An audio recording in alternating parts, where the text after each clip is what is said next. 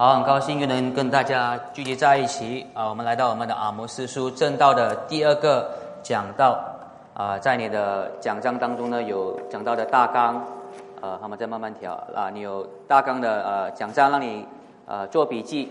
啊，跟讲到，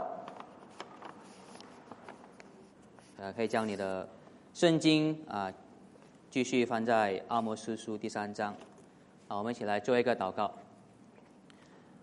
亲爱的天父啊，确实，请你帮助我们仔细聆听你的话语啊，从你的话语当中呢得到生命啊，得从你的话语当中呢去正确的回应啊你所启示的事实。我们的祷告是奉主耶稣基督的名而求，阿门。啊，最清楚我们缺点的人，通常是我们身边最亲密的人，不是吗？啊，我觉得这个是一个让我们很多时候啊不自在的事实。啊，如果叫你们啊去说我的缺点是什么啊，可能大部分的人呢应该啊不能说很多啊。那如果你去问啊认识我比较久的人啊，比如 Jeffrey 啊，比如 Danny 的话呢啊，可能他们就会说多一点啊。如果你问我的太太的话呢，她就会说的更多啊。如果你跟我姐姐认识我三十多年的姐姐的话呢，她应该都会记得我小时候啊所有的丑事啊，刚好。幸好啊，刚好他们两两个人今天都没有都不在 啊，刚好孩子我们的孩子都生病了啊。不过啊，你不需要去问他们哪三个情节，这个只是个呃开场的一个例子。OK，当然也希望我的姐姐会看在我是牧师的份上啊，不会把所有的丑事啊告诉你们。但其实呢啊，我们要知道，知道我们缺点最多的人呢，其实并不是我们的伴侣，也不是我们的家人。圣经告诉我们呢，知道我们缺点最多的呢，是我们的神耶和华本身。这就是阿摩斯在这里呢第三章一到二节呢要告诉我们的事实。刚才我们读的第一节跟第二节呢，阿摩斯说呢，以色列当听耶和华责备你们的话语，因为呢他们是神所认识的民族。当听神责备的话语呢，因为他们是神认识的民族。呃，上周呢，我们从第一跟第二章呢看到了阿摩斯一开始呢，事先告诉这些以色列人呢，神会如何审判周围的列国、其他的国啊，因为呢，神是公义圣洁的神。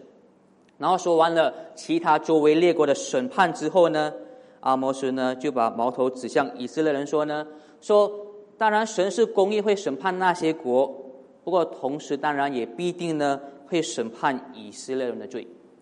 这个是呢，上周呢我们所看到的主要的信息，啊，但今天在第三章呢，阿摩斯斯呢不只是说呢，他也会审判以色列人，而且阿摩斯是说呢，神尤其是会审判以色列人，神尤其是会审判以色列人，是因为神特别认识他们。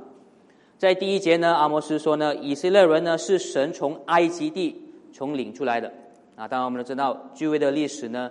啊，那时候以色列人是在埃及做奴隶，啊，神用大能呢将他们拯救出来。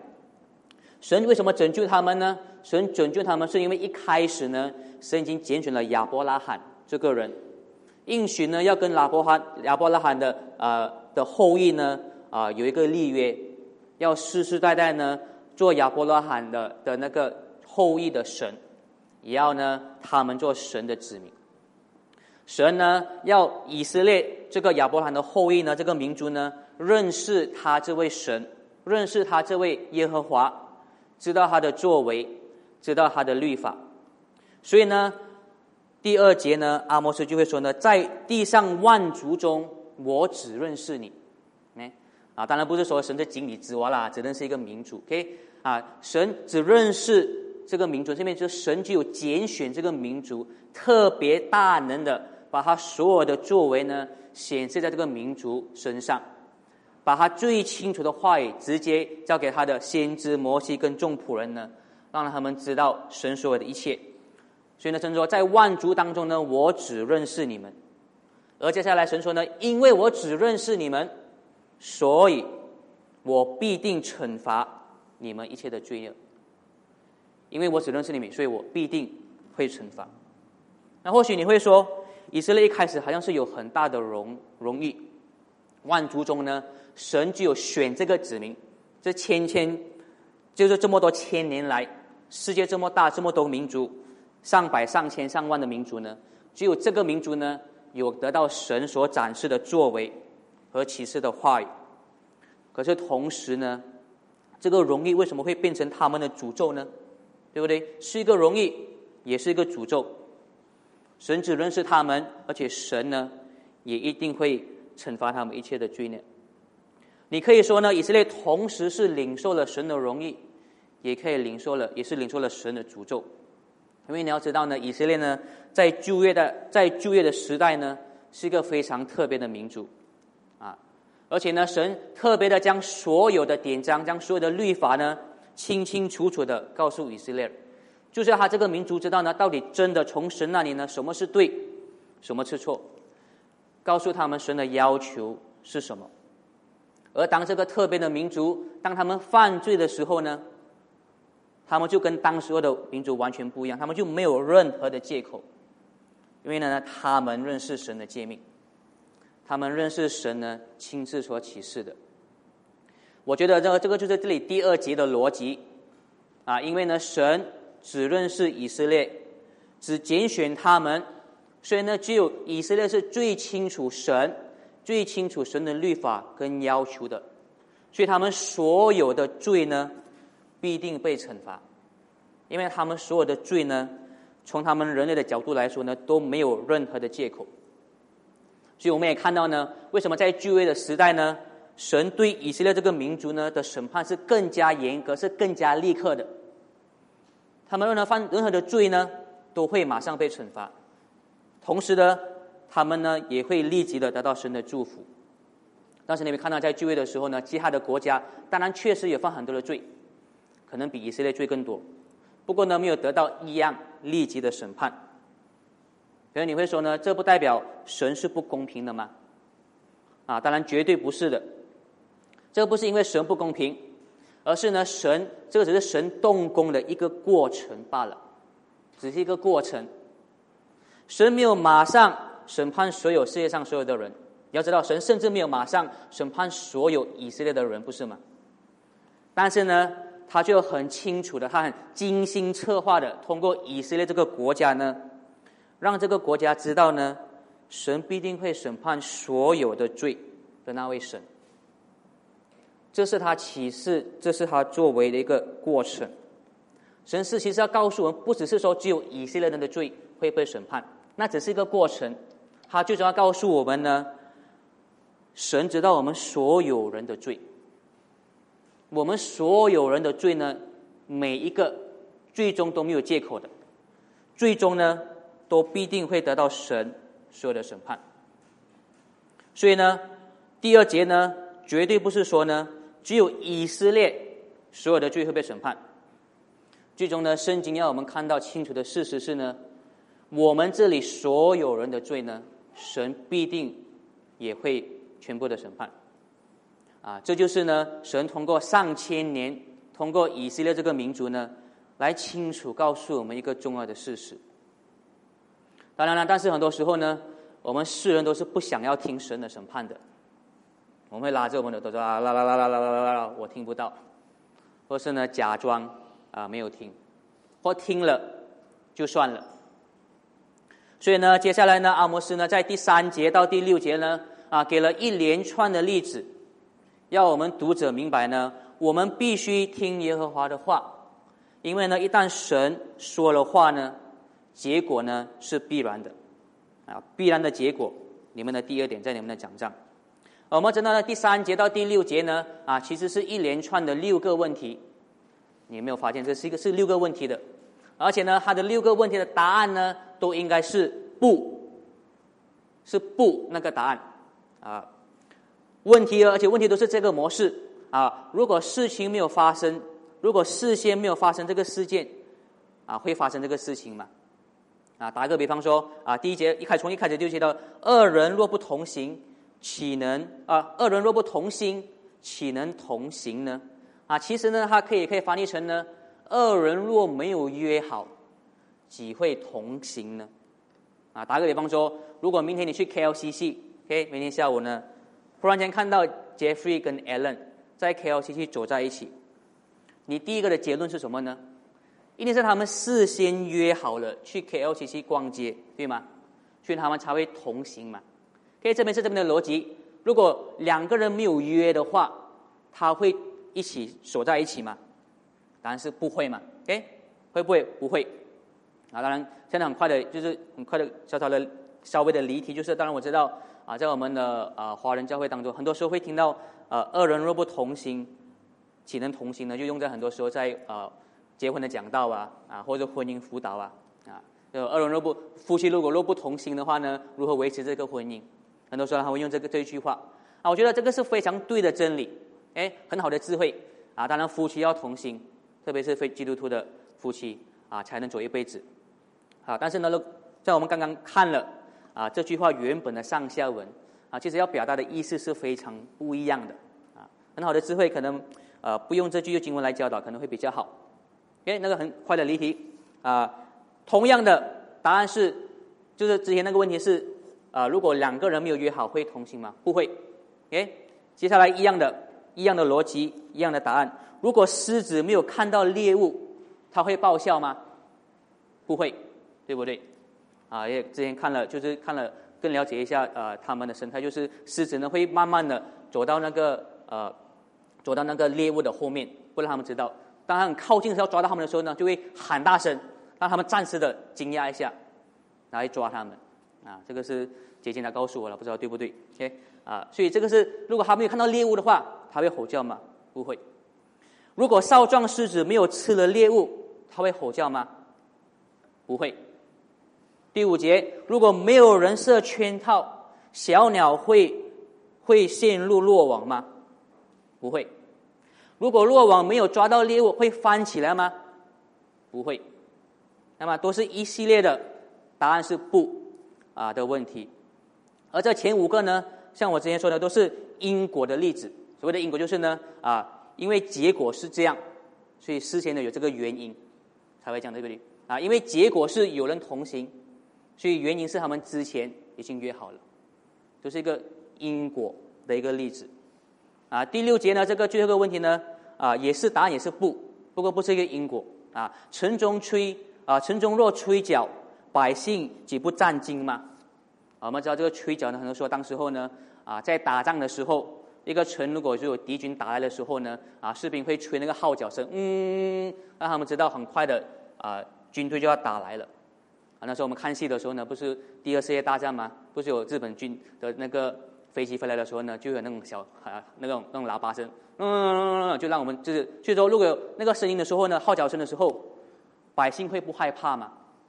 答案是应该是不会不害怕，哎，不会不害怕，所以是会害怕，哎，不是个因果的一个例子，已经慢慢延伸了，不过还是一个不的一个答案，哎，然后呢，第六的第二段，其实呢，这个是回到了阿摩斯说了这么多的一个总结。阿摩斯呢，说了这一系列的问题呢，最终就要指向这一个总结，让他们也是回答不。灾祸临到一个城，难道不是耶和华降的吗？答案是不，不是。诶，不，不是，就是是。啊，有结果必定有原因，对不对？如果有结果是两个人同行的话呢，原因一定是他们之前约好的。阿摩斯最重要。就只是，如果一个城被攻打了，如果一个城有灾祸的那个结果，原因必定是什么呢？必定是因为耶和华所做的。这个是呢，阿摩斯最终啊要指向的，要让他们回答确实啊，这个是耶和华会降的祸啊。这个所谓所降的祸呢啊，可能是指之前耶和华降在以色列的那些灾难。我们知道，在这个之前呢，他们很多灾难的。我觉得同时呢，他更要指向的是呢，以后，因为他们现在的罪行呢，耶和华以后还会有更严厉、更完全的审判。他他们知道呢，当那时候发生审判的时候，你要知道，必定是因为现在耶和华已经说了，已经有这个意图了，要审判你们。城里有战争。要来的号角声，难道百姓不惧怕吗？现在耶和华宣告了审判的话语，以色列难道不惧怕吗？这个就是阿摩斯要带出的逻辑。也就是因为呢，神审判的话语，神要审判以色列，所以呢，这个就是阿摩斯的负担，这个就是阿摩斯的责任。啊，第七节呢，阿摩斯说呢，啊，主不会做任何的事情，除非呢，先将奥秘呢指示给他的众人啊，仆人众先知。这里呢，告诉我们呢，就是关于以色列国的作为，所有呢发生在以色列国的神给的所有的祝福跟审判呢。神都会事先将事情告诉先知，让他们知道这是神的作为，就是为了让以色列明白呢，啊，这一切都是神的旨意，让他们学习呢如何去依靠这位神。然后呢，第八节的最后一段呢，啊，最后最后一节呢，就是一个段落，就是这个段落的总结，啊，主耶和华既已说了，谁能不说预言呢？耶和华呢，已经将审判的话语告诉了阿摩斯。难道阿摩斯书啊？难道阿摩斯能不说给以色列听吗？这个就是阿摩斯所要传达的。阿摩斯要告诉他们：为什么我一直告诉你们审判、审判、审判？为什么我是这个这么负面的一个先知？一直要去说你们的罪，指责你们，说耶和华的审判很可怕。因为呢，这是耶和华的话语，这个是耶和华要将来要要要呃，要让他们临到的审判。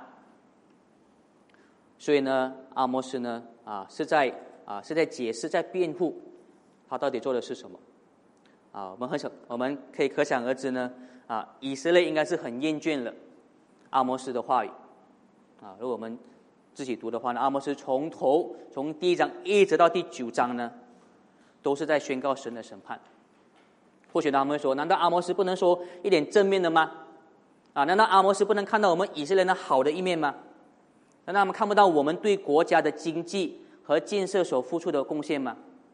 啊，可能他们会埋怨说：为什么阿摩斯一直说以后的事情，以后的事情？为什么不说现在我们如何提升神的子民的生活水平？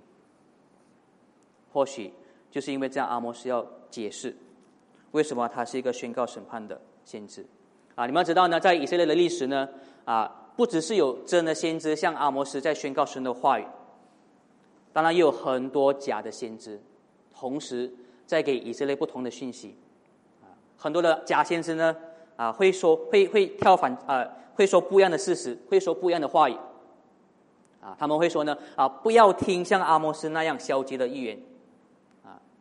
听我说，神是慈爱的神，啊，神是有怜悯的神，神是不容易生气的神，啊，我们的国呢是不会被毁灭的，啊，神是会祝福我们的，不是吗？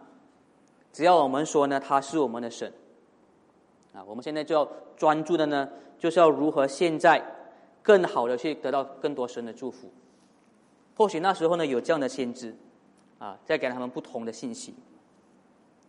啊，有时候呢，我觉得呢，啊，我有类似啊阿摩斯书、阿摩斯这样的一样的处境，啊，那时候我在想呢，为什么啊讲到一直要讲要信靠耶稣，一直要讲呢承认我们的罪，啊，我还记得我一开始跟我的啊母亲传福音的时候呢，讲很多解释很多经文，解释很多东西，那说到一个句子哦，因为我们有罪，真的审判，我还记得吗？说哎，又是讲这个，啊，说来说去都讲一样的东西，啊，没有别的嘛。我说没办法，这个是圣经说的嘛，啊，那时候我觉得啊，也有这样的一个苦境，啊，为什么觉得是一个苦境呢？因为当我一直在说要信靠耶稣，要承认我们罪这个这么这么负面，这么人家不想听的一个一个讯息的时候呢，啊，同时呢，又有很多其他的牧师跟领袖，他们做的是什么呢？他们只是努力的让基督徒会众呢感到神的爱，他们。只是要帮助呢，基督徒呢看到呢，他们能有更好的健康，有更好的经济能力。他们会告诉他们的会众呢，只是说呢，神是慈爱的，神一定会祝福我们的。只要我们说他的名，大声一点，神就会祝福我们。他们这样的信息呢，受人欢迎，不是吗？我相信呢，如果啊，我们我把这样的信息告诉你们的话呢，你们也会很开心的。啊，每个星期告诉你们神怎么会祝福你们？啊，你们怎么样呢？来提升你们的生活水平？啊，你们可以做很多开心的事情，生活呢会更多姿多彩。啊，这样的信息呢，这样的信息呢，也会让我很开心。啊，或许有很多人会来我教会，挤得满满的。啊，每搞一个活动呢，都有三两三百两三百个人来。可是为什么我们一直要是说审判的信息呢？因为主耶和华已经说了，谁能不说呢？接下来呢，阿摩斯说了这一句话啊，他说呢，啊，阿摩斯说了这一句，主耶和华也说了，谁能不说呢？啊，他请了两个证人来见证呢以色列的罪行和审判，啊，这两个呢是意想不到的证人，在第九节呢，啊，他说呢，你们要在雅斯图的宫殿。和埃及地的宫殿传扬说，要聚集在撒玛利亚的山上，看城里有何等大的搅乱与欺压。啊，雅斯图呢，啊是非利士人的一个城，啊之前呢在第一章第八节有读到，啊就是雅斯图是非利士一个地方，OK 啊，然后在埃及呢，当然我们也熟悉，跟跟以前讲到了，埃及呢是之前以色列做奴隶的一个人，OK。啊，我们讲为什么？为什么阿摩斯要说要在雅斯图跟埃及那边去宣扬啊神的审判呢？阿斯啊雅斯图跟埃及有什么共同点呢？啊，他们两个的共同点呢，都是他们以色列的死对头。哎，两个的都是以色列之前的啊啊宿敌，啊，对以色列呢做了很多残暴的罪行。为什么阿摩斯偏偏要说要找这两个？啊，以色列的对敌来做他们被审判的证人呢？啊，或许呢，应该是要跟以色列说呢，你们看，就连呢向你们犯罪的敌人，那些作恶多端的人呢，现在他们也成为了你会被审判的证人。或许要告诉他们，知道，你们要知道，你们真的是应该被我审判的。啊，也或许呢，以色列会认为呢，啊，他们本身好很多。可能以色列会认为他们比亚斯图埃及的人善良的多，因为他们这么作恶多端。或许呢，啊，这边阿摩斯呢要带出的啊一个信息是，就算阿斯图跟埃埃及呢确实是比你们邪恶更多，那又怎么样？你们依然有罪，你们依然呢要接受神的审判。而接下来呢？以色列啊，阿摩斯就会告诉以色列呢，他们的罪行是什么？啊，说到这里就很快的一个广告片段，因为刚才忘记说了。啊，我们今天这个星期呢有一个新的啊一个模式，上个星期我们就用这个程序呢这个 app 啊来去发问问题。啊，如果在讲到当中你有任何的问题的话呢，你可以很快的用你的电话扫描一下啊，可以发问问题。啊，待会呢我就会依照这边的发问的问题呢啊来去回答。啊，刚之前连历史了，不可以用 WeChat。的那个扫描，可以用自己的不同的 QR code 去扫描，因为 WeChat 啊 block 了这个 link，OK，所以你要用其他的地方去扫描这个 QR code，或者直接直接打啊 b do do slash wdt Q&A，OK，好，广告结束，OK 啊，以色列的罪行是什么呢？啊，阿摩斯告诉他们啊，这边呢第第几节啊？第十节他们说呢啊，阿摩斯说他他们以暴力抢夺。堆积在自己的宫殿里，他们不懂得行政治的事。哎，阿摩斯说他们的罪行呢，是以暴力和抢夺。啊，这里说呢就是刚我们之前看到他们以暴力抢夺金钱。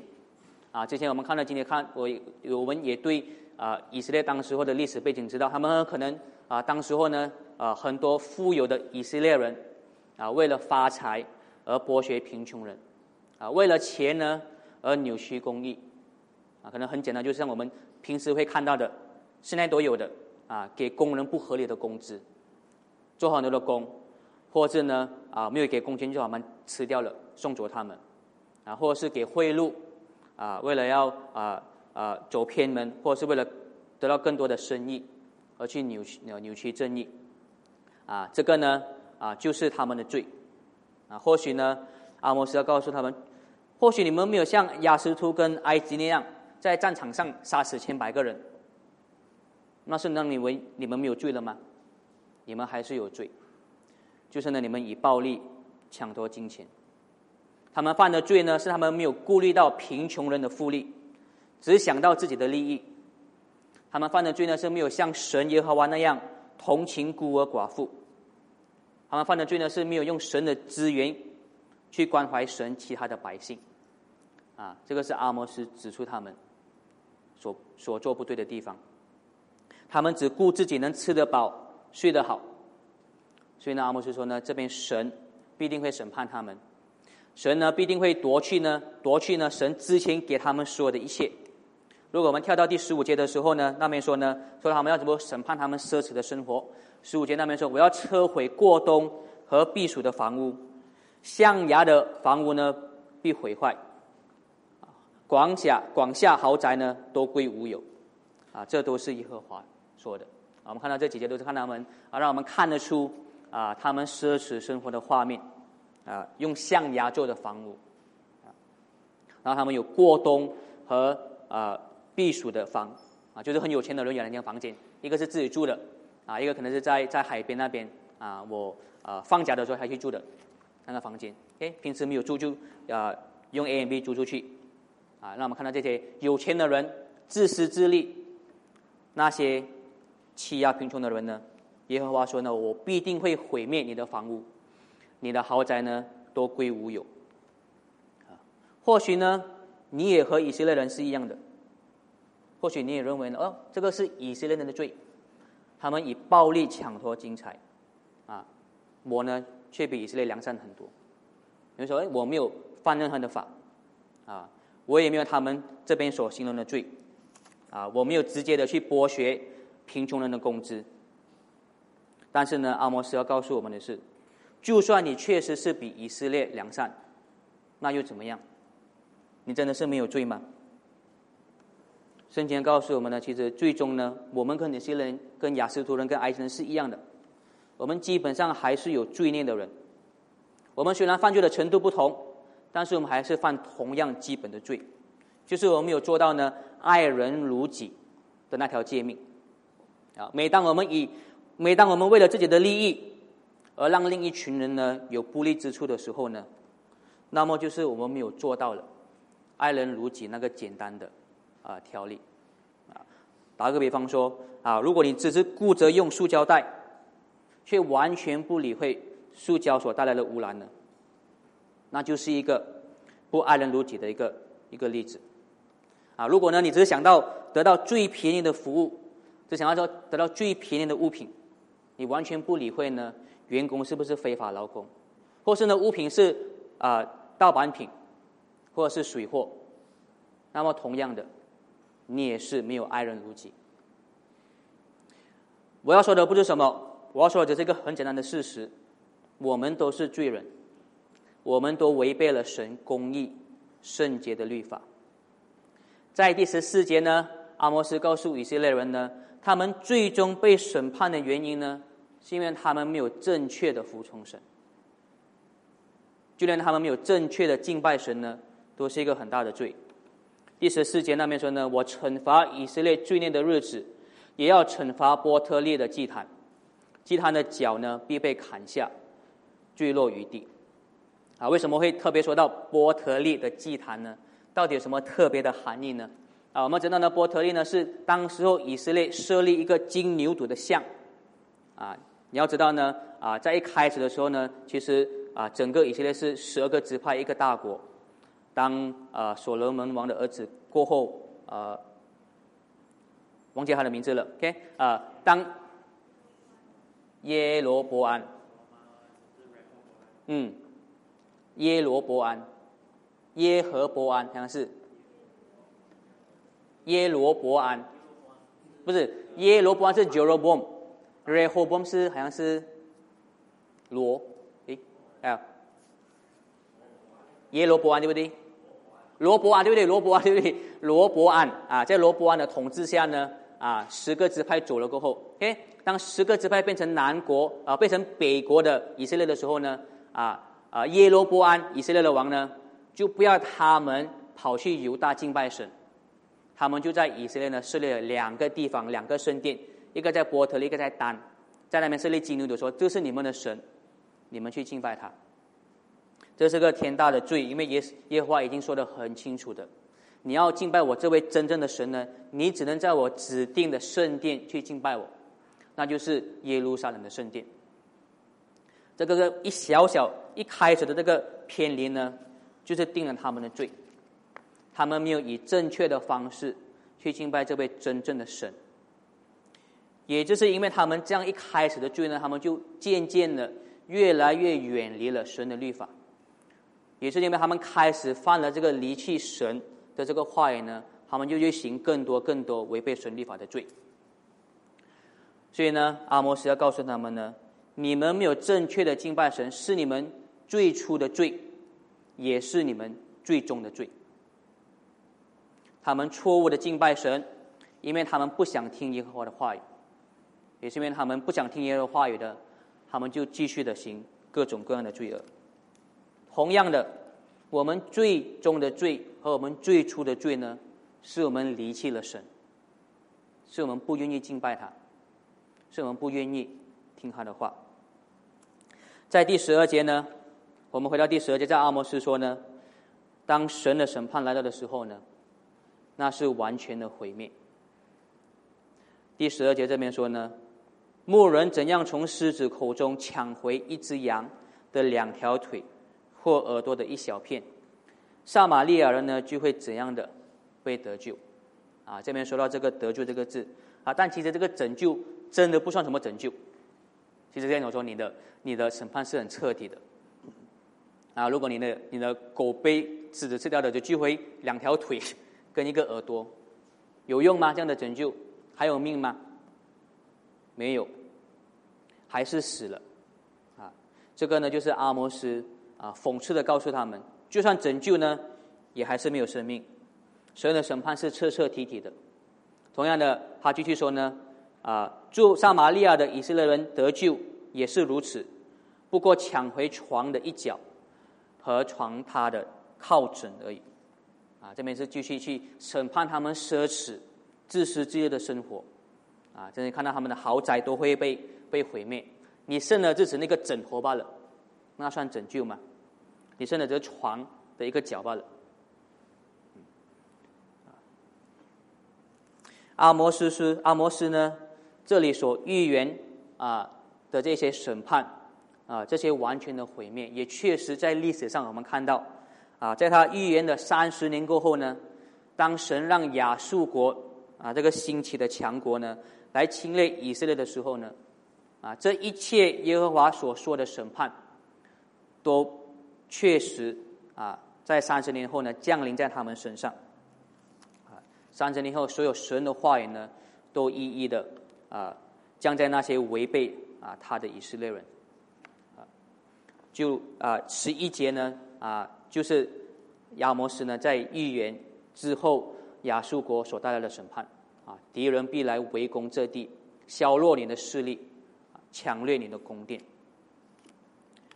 我们要知道呢，啊，当阿摩斯在说这个预言的时候呢，情况是很不一样的。那三十年后他们会被亚述强国侵略。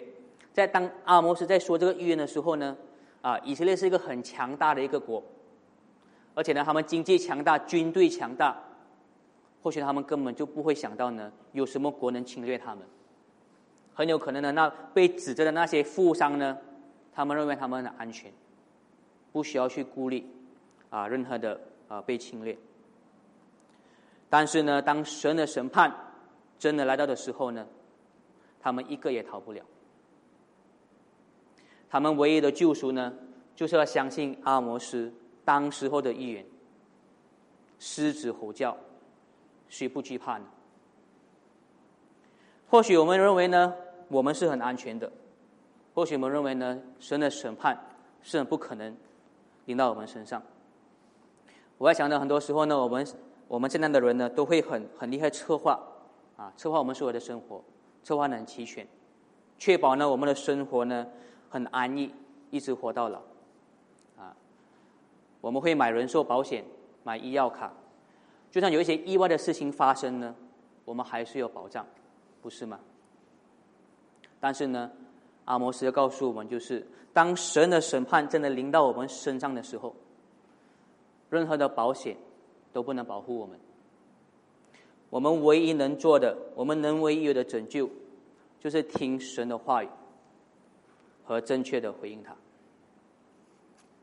这是我们啊，这第十五这十五节阿摩斯是要告诉以色列，要告诉我们的信息。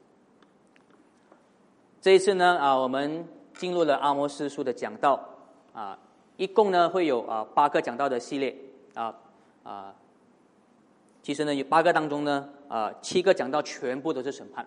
那你看，我们就是审判、审判、审判、审判、审判，到最后一个呢，还有一丝丝的啊，那个亏啊，那个啊，一个希望啊，在这个七个讲道的审判当中呢，啊，云长会讲两个，就会讲一个，我会讲四个啊，那么多啊。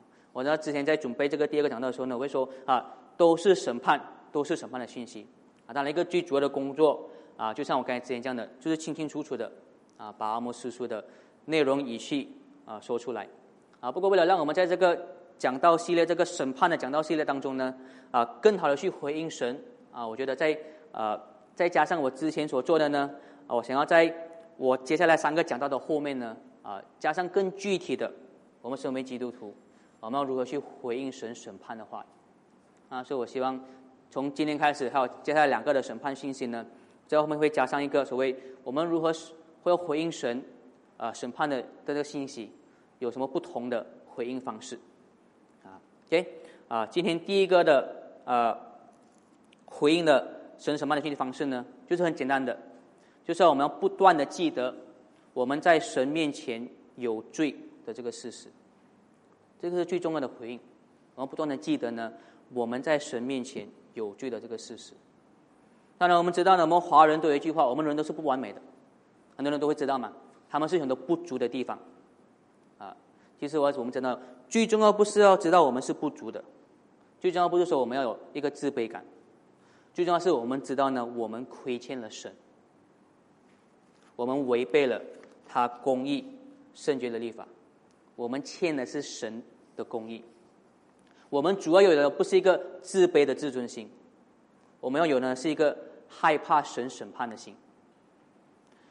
如果你呢不因为你所犯的罪而害怕神的审判呢，那么我可以说呢，你还没有真正的认识那位真的神。哎，如果你还没有因为你的罪害怕神的审判，那么你觉得还没有真正的认识神。我们要一直呢去敬畏神公义的审判，而同时呢，我们也要更多的明白神的公义到底是什么，神公义的程度到哪里，神的圣洁是如此的高。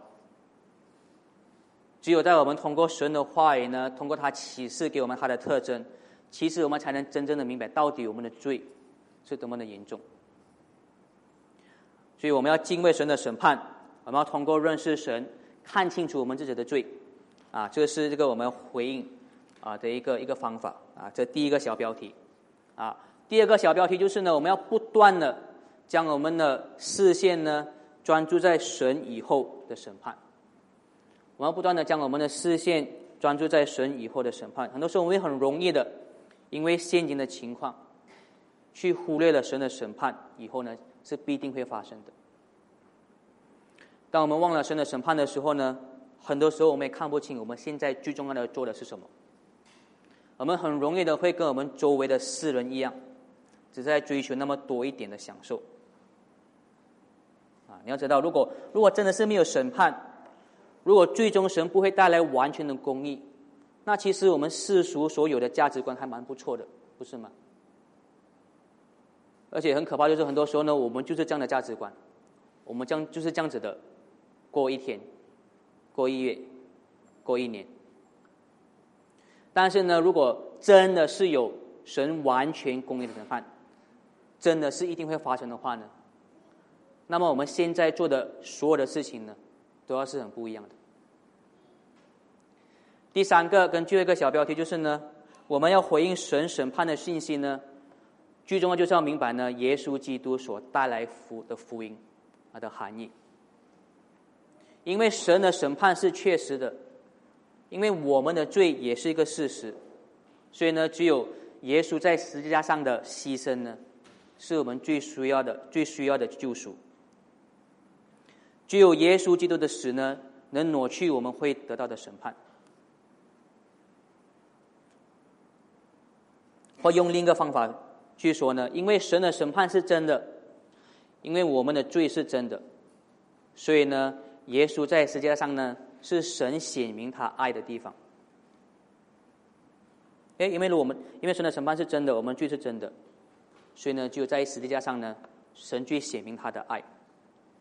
他派他的爱子呢，让我们承担苦难，让我们呢能得到祝福。回应神审判的信息呢，最重要的一环呢，就是要知道，耶稣死在十字架上呢，是历史上最重要的一个事件，是我们永远不能没有的基础。神给我们的生命呢，神给我们的新生命呢，最初的起点呢，就是十字架。神给我们的新生命的起点，就是十字架。神审判过后所带来的所有希望呢，也是从十字架开始。最后呢，回应神审判的信息代表呢，我们能为这个世界，我们能为我们周围的人所带来最大的贡献，就是要让他们明白呢，耶稣基督十字架的福音。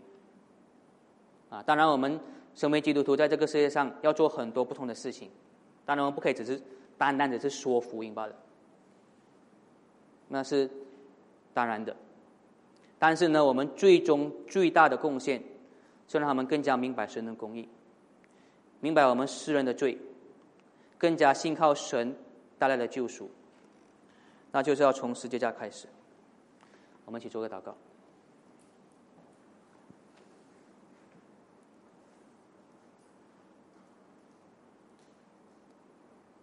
亲爱的天父，我们感谢你。你确实是一个慈爱的神，就连你所给我们的审判，也是来自你的慈爱，因为你的审判是必然的，因为我们的罪是我们在你面前清清楚楚看到的事实，请你帮助我们仔细的聆听你的吼叫。你已经说了，谁能不说？你已说了。谁能不惧怕？我们感谢你，让我们这些人能看到耶稣基督的福音。请你帮助我们继续的去看到你给我们的这个好消息，也看到呢，我们要如何啊继续去依靠他，得到你给我们的新生命。我们的祷告是奉耶稣基督的名，阿门。